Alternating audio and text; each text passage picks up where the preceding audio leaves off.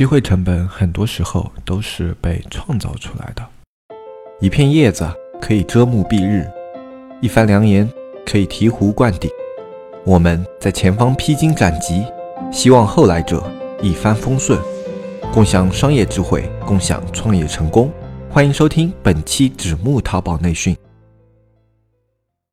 大家好，欢迎收听本期不客观、不中立、不理性的大型娱乐经验淘宝分享节目，我是你们的老朋友黑泽。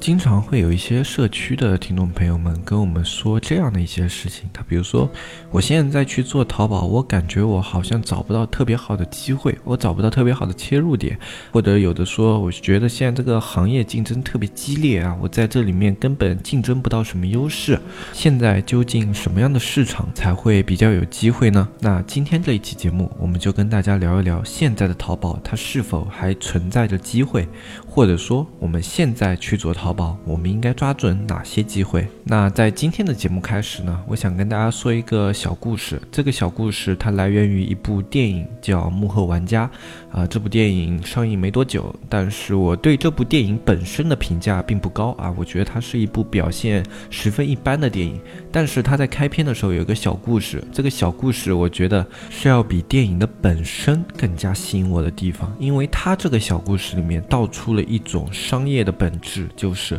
机会成本究竟是如何来的？这个故事是这样说的：在宋朝，有一位太医叫刘小二。然后有一天呢，皇上得了重病，这种病呢，太医院所有的太医都没有办法，不知道怎么去医治。但是刘老二知道，刘老二却不敢说，因为皇上中的是一种毒，如果要解这种毒的话，一定要去吃一种臭虫。然后刘老二因为要给皇上吃臭虫啊，就非常的胆战心惊，一直不敢去跟其他太医说这件事情。然后后来日子过得比较长了，然后皇上呢也就一天比一天不行了。就在皇上。即将一命呜呼的时候啊，刘老二看实在是藏不住了，就开始跟提家太医说：“皇上，这其实得的是一种毒症，那去解这种毒的话，只要吃一种臭虫就可以了。”然后这时候，所有的人都已经用光了所有手段，山穷水尽了。这时候只能拿着刘老二的方法去试一试。然后他们就去找刘老二说的这一种臭虫。然后这一种臭虫呢，只有在某个地方的某个乡村里才有。而当朝廷里面的官员去到当地的时候，就发现这个地方的臭虫全都被一个人给收购空了。朝廷只能重金从这个人手上买下了所有的臭虫。然后同时在宋朝的时候。还有一个商人叫钟小五。钟小五呢，他是一个普通的商人，但是当他有一天路过一个小村庄的时候，他发现，哎，这个地方有一种臭虫，这种臭虫呢，能够分泌很毒很毒的毒液。那么要治这种毒液的病的话，只有将这种臭虫整个吃掉才可以解毒。发现了这件事情的钟小五，先是以一文钱一只的价格收购了当地所有的臭虫，然后整个村里的人都帮他把这些臭虫给抓了起来，总共抓到了一万。之，然后钟小二想方设法联系到了宫内的一个太医，叫刘老二。然后钟小五呢就说服了刘老二，在皇帝的饮食里面下毒。然后朝廷很快就派人来到钟小五的村庄里面收购臭虫。哎，这时候他们却发现所有的臭虫都被钟小五买下来了。钟小五报价十两一只卖给朝廷的官员，并且要求朝廷官员一定要把所有的臭虫全买下，他才出手。于是钟小五最后以十两。一只的价格卖出了一万只臭虫，然后刘老二和钟小五最后把这十万两银子一块儿平分了。在这个故事里面呢，钟小五他做了一件什么事情？就是创造机会成本。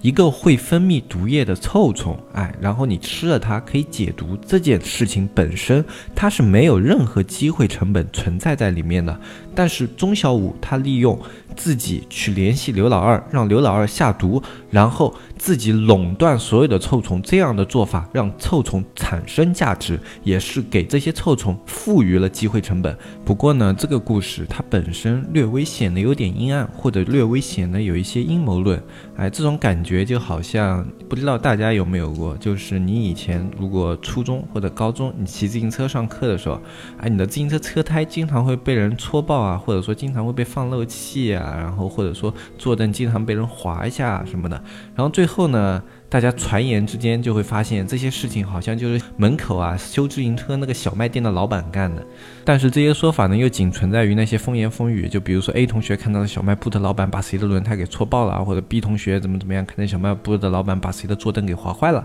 就仅存在于这样的一些情况啊，没有什么确实的证据说这是小卖铺的老板干的。那么你自行车坏了，你车胎爆了，还是得要去找那个修自行车的，让他把你的自行车修好，毕竟你还要用它上下学。其实这两个故事的本质是一样的，只不过后面这个修自行车的他显得格局特别的狭隘，而前面这个呢，他的视野就显得比较的开阔。但是这里的格局狭隘和视野的开阔程度，就决定了你在商业上你所处的地位是怎么样的。首先，我们来看我们故事里，故事里的人他是从一个商人看到了臭虫，然后从臭虫衍生出了机会成本，他的逻辑是。我看到了某样产品，从这个某样产品上，我看到了机会的潜力，于是我去做这样东西。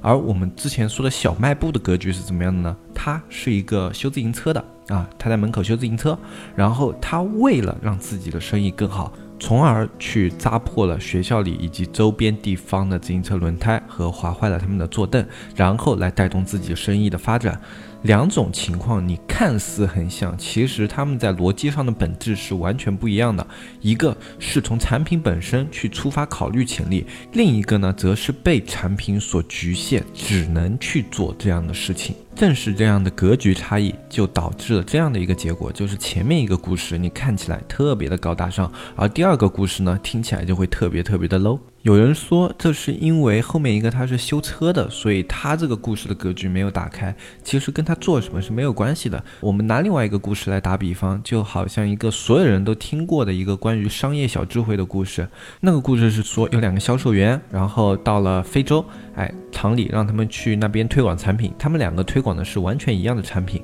啊，都是卖鞋子的。然后 A 销售员回去以后呢，垂头丧气；B 销售员回去以后很开心，啊，然后 A 销售员给的答案。是啊，那个地方没有办法卖鞋子，因为那边的人都不穿鞋子。然后 B 销售员给出的答案呢是，哦，那一块是一个完全没有被开发的市场，那里所有人都不穿鞋子，我们可以在那里有很好的表现。同样不是什么特别高大上的事业，仅仅是两个卖鞋的，但是这个故事同样会给你眼前一亮的效果。原因就是 A 销售员和 B 销售员他们的格局不同。A 销售员他看到的呢是这一件事情，他表面上的一个表现，就市场的表面表现。哎，市场上的人不需求鞋子，这是这个市场的表面表现。而 B 销售员看到的就这个市场的深层表现。哎，他看到的就是这个市场，它这一块还完全没有被开发，这是这个市场它的一个潜力所在，这才是一个真正应该有格局的人去看到的一个东西。好，那我们前面的小故事呢都说完了，我们回头再把我们的视野放回到我们的重心——淘宝上。上面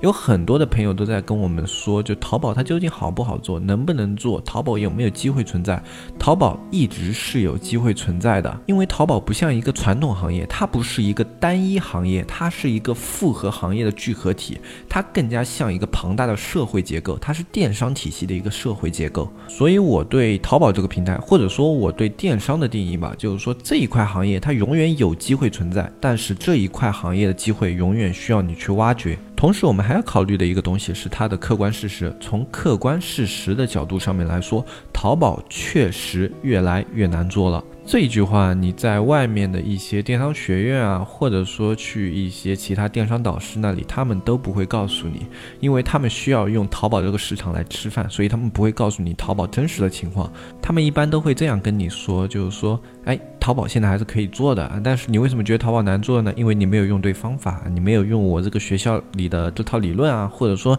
你没有跟我学习到淘宝现在一个精髓啊，或者说你现在用的这些工具啊什么的，没有使用我们现在学院。这种配套工具，所以你对这些数据的一个统计啊，以及规划是有问题存在的。他们经常会这样跟你说。但是我们这边跟大家说一句实话，就是淘宝确实越来越难做了。它的难做可以从很多个客观角度去分析。第一个。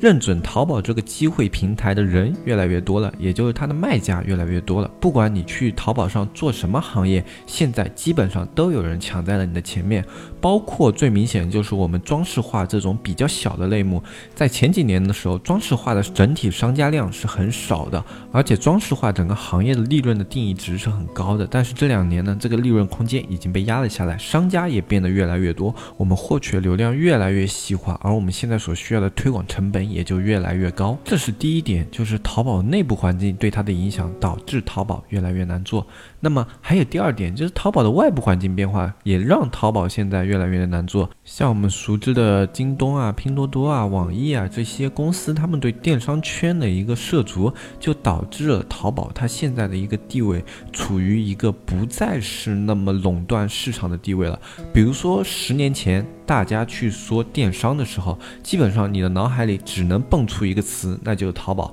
但现在你要再说网购的话，你可能根据你买的东西不一样，你脑子里蹦出的相对应的平台也是不一样的。比如说海购，你可能会想到考拉；比如说买三 C 产品，你可能会想到京东；比如说买零食，你可能会想到一号店，或者说，比如说买一些便宜货，你可能会想到拼多多。这就是另外一个层次对我们现在淘宝卖家的影响。现在淘宝它获取流量的能力也不。是那么集中了，它不再是那个独占鳌头的淘宝，它整个用户环境被很多的平台开始逐渐的瓜分。从这个角度来说，淘宝也确实是越来越难做了。而且随着趋势的发展，淘宝只会越来越难做，而不会变得更加的好做。因为互联网归根结底就是一个流量游戏，而获取流量途径有两种：一种过硬的资金，另外一种过好的内容。纸木电商社区，这是两个淘宝人发起的电商社区。黑泽大海吃过淘宝的亏，尝过淘宝的甜，现在他们想让更多人尝上淘宝的甜，少吃淘宝的亏。你是否对外面学院动辄千元的课程费用望而却步？你是否因为时事消息慢人一步而后悔不已？现在加入纸木淘宝社区，这一切都将不是问题。只需每天一元钱，畅快阅读各个学院千元系列淘宝课程，更有外网精选图文内容、一手干货、最新规则、实时玩法、严打预警。你需要的一切，只要每天一元，让原本大卖家才有的资讯内容实时呈现在你的眼前。三百六十五元一年，没有比这更超值的电商社区。每天一元钱，让天下没有难做的电商。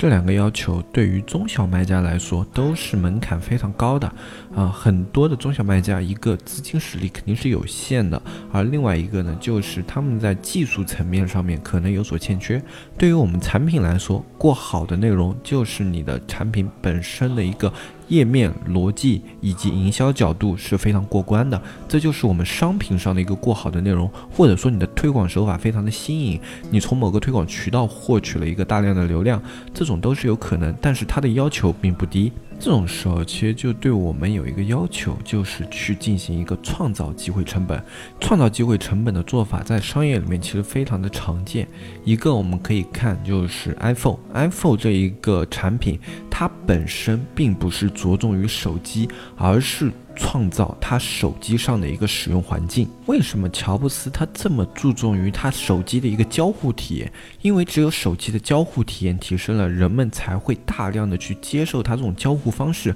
当人们大量接受这种交互方式以后，它的整体的一个手机创造的使用环境就呈现出来了。所以乔布斯用他的一个处女座人格以及他对市场的一个定义，创造出了 iPhone 现在这个环境下的一个使用环境，包括。安卓这个系统也都是从这样的一个交互环境里面给衍生出来的啊。有人说，那塞班系统之前也是触屏的，那为什么塞班做不到？这就是问题的核心所在。塞班它只是创造了触屏这样的一个技术，但是我觉得是苹果它把整个触屏的交互做到了极致。也正是苹果的这一套 iOS 系统，以及后来谷歌研发的安卓系统，让人对触控技术有了无限的想象。这就是创造蛋糕与卖蛋糕的区别。他们运用自己的技术和自己的一个格局，去创造了这么一块市场，给大家去想象，让别人可以从这个市场里面去寻觅到机会，然后他们可以从这个市场中获取更大的利润。其实对于淘宝来说，它本身也是如此。我们抛开淘宝，它里面所有的商家和买家，淘宝它本身什么也不是，这就是一个非常有趣的现象。这也是现在。所有社交平台以及所有的一个流量平台的一个本质，他们就是一个创造蛋糕的人。然后它们的区别是什么样呢？它们的区别就是我的蛋糕是草莓口味的，还是我的蛋糕是冰淇淋口味的。我们依旧从淘宝切入，淘宝的话，它是这样的，它是一个草莓口味的蛋糕，然后它的蛋糕呢，就是有一部分人来上面挤草莓酱，然后另外一部分人去把这个蛋糕切了，然后拿回去吃。然后切蛋糕的人呢，他需要支付给这个挤草莓酱的人他钱，然后挤草莓酱的人呢，为了使用这一块蛋糕，他需要给创造这块蛋糕的人一定的利润。同时，创造这块蛋糕的人，他还可以决定你的草莓酱出现在什么位置，你的草莓酱会不会被更多的顾客所看到。如果大家用这样的思维去考虑的话，是不是现在所有的流量媒体都是这样的一个逻辑？他们本身并不是任何东西，他们本身只是作为一个蛋糕这样的一个承载作用。淘宝它卖任何的产品吗？它不卖。或者说抖音它本身创造任何素材吗？它也不创造。所以说，这些平台他们就做了一件非常聪明的事情，他们本身就是在售卖机会成本。你在他们的平台可以拿到机会。但是用户存量是有限的，所以机会成本也是有限的。不论哪一个平台，不管它是运营什么样的内容，只要你是长期在它平台上面运营的，最终它一定会走向一个下滑趋势。这是市场和这个平台本身所导致的。哎，我们再回头看一个非常有意思的事情：腾讯明明有腾讯 QQ 这一款软件，为什么它还要去开发微信这样一个可以说功能性有一些重复的一个聊天软件，甚至可能跟自己的原有产品产生冲突？它为什么？怎么要去做这样的一件事情？是不是因为它原来的这一块蛋糕，它已经到达了某个承载上限，或者说已经到达了某个阈值，它需要一块新的蛋糕去给它定义更多的这种聊天交互社区里面的功能，以及帮它维护更多的它在这个领域的流量，让它整一块公司在这一块领域依旧处于领先地位。啊，那么当然，在我们这里，包括我，包括大海老师和我们听节目的大多数人，我们没有实力，也没有技术去做那一个做蛋糕的人，或者说现在做蛋糕的一个机会成本并不是那么容易去找，可能会有的人灵光一现，他就有了这样的一个想法，并且给他付诸行动，最后他成功创造一块蛋糕，不是没有可能，但是在大部分人都。不太可能有这种灵光一现的情况下，我们怎么样去选择？我们最终可能更多人是去做那个挤草莓酱的人，会去做那个挤花生酱、挤牛奶酱、挤香蕉酱的人。那么我们怎么样扮演好自己的角色呢？其实对于我和大海老师，我们最终的一个做法就是去让自己的产业多元化。大海老师就不用说了吧，如果是老听众的话，一定会对大海老师了解的比较多了。他不光有线上的淘宝产业，他有一个线下的非常大的工厂。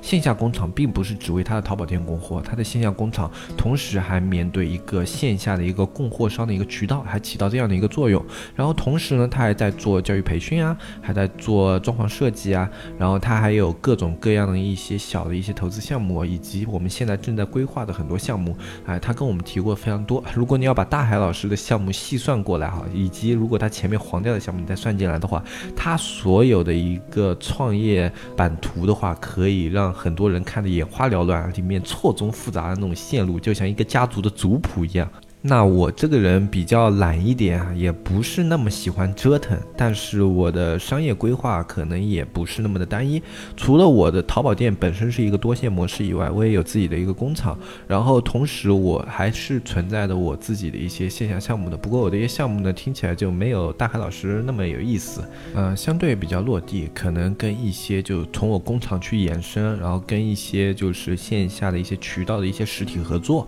啊，就类似于这样的一些东西。啊，但是呢，我的商业规划也是分成比较多块的，有线下，有线上，然后包括我们现在在做的自媒体啊，以及我们在自媒体上面也有很多的一些衍生业务啊，这些都是我们自己的规划的一个多元的规划。那我们做的这些都不是一个创造蛋糕的过程，我们做的更多的是去选择多个蛋糕这样的一件事情，就好像淘宝在出来以后没多久，我们都。不约而同的把目光放到了淘宝，然后包括现在自媒体在蓬勃发展的时候，我们也不约而同的把是目光放到了自媒体。这就是我跟大海老师相通的地方，我们会更多的去注重那些可能存在的机会成本，那些可能以后会有人吃，但是现在挤酱的人还没有那么多人的蛋糕。跟有的人可能不一样。有的人，比如说他现在在淘宝这一块蛋糕上已经占据了比较好的地位，那他会往自己的草莓酱上面一层又一层的去抹他的草莓酱啊，然后以至于他有时候已经这个草莓酱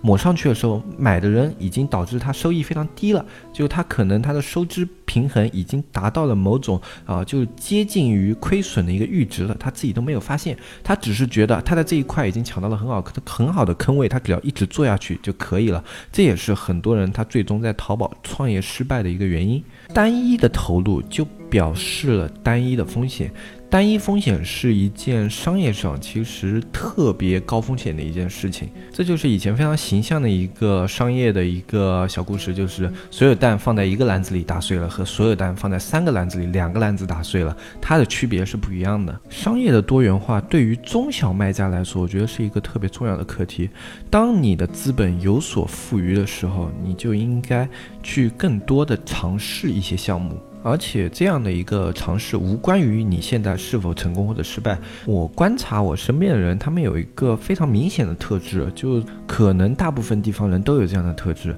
在某一件事情上获得成功或者获得安定以后，他们就很难再去进取下一件事情了。同时还有一个更加有趣的现象，就是那些追求稳定的人，并不是我身边资产啊处于特别高层级的那一些，他们往往是处于中等或者中等偏下的一个资产水平的。那么，所有跟啊处于一个中等或者说是中等偏上的这样资产等级的人，他们的一个投入，不管是在日常方面，还是在他们的一个就是。就等于说理财吧，就他们在一些啊投资方面、理财方面，他们都是相对更加分散一些的，啊，同时他们自己的业务拓展也会更加多元化啊。比如说我这边有一些做耐火厂的一些朋友啊，他们是家庭里面做了非常多年了，但是同时他们的家庭会在。酒店啊，餐饮啊，以及店面上面投入，每年都会投入非常多的一个资产在里面啊。他们的投入都是有一些规划性的，比如说准一线城市，或者说一线城市，或者说二线城市里面，